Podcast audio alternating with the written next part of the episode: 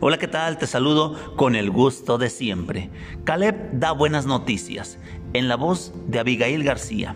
Josué capítulo 14, versículo 7. Yo era de edad de 40 años cuando Moisés, siervo de Jehová, me envió de Cades Barnea a reconocer la tierra, y yo le traje noticias como lo sentía en mi corazón.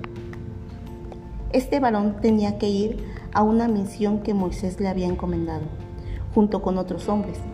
Claro, no iba a ser tan sencillo, porque en esta tierra había hombres de guerra muy bien preparados, pero ellos solamente iban a reconocer esta tierra.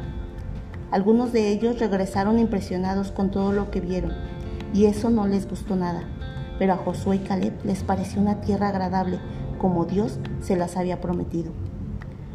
Cuando vieron toda esta tierra y lo que tenían y todo lo que les rodeaba, ellos regresaron y cada uno de ellos dio su punto de vista, como lo habían visto.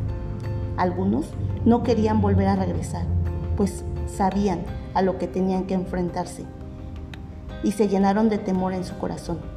Pero Josué y Caleb reconocieron en su corazón que la tierra era buena, así como Jehová se los había dicho. En la vida suele pasarnos así. Nos da miedo los cambios, pero son necesarios para saber qué es lo que Dios nos tiene preparado.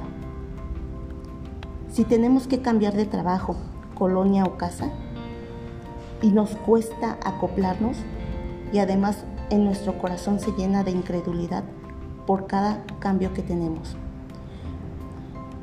Pero así como Caleb no dudó en su corazón, solo confió y además se aseguró que si Dios lo había mandado por parte de Moisés, entonces todo era bueno para el pueblo. Y de inmediato fue Caleb con emoción a decir que la tierra era buena y agradable para habitar. Caleb no miró lo malo de la tierra, sino que se enfocó en lo positivo, que si Dios iba con ellos, todo estaría bien. De la misma manera, Dios te dice hoy, no tengas temor en tu corazón.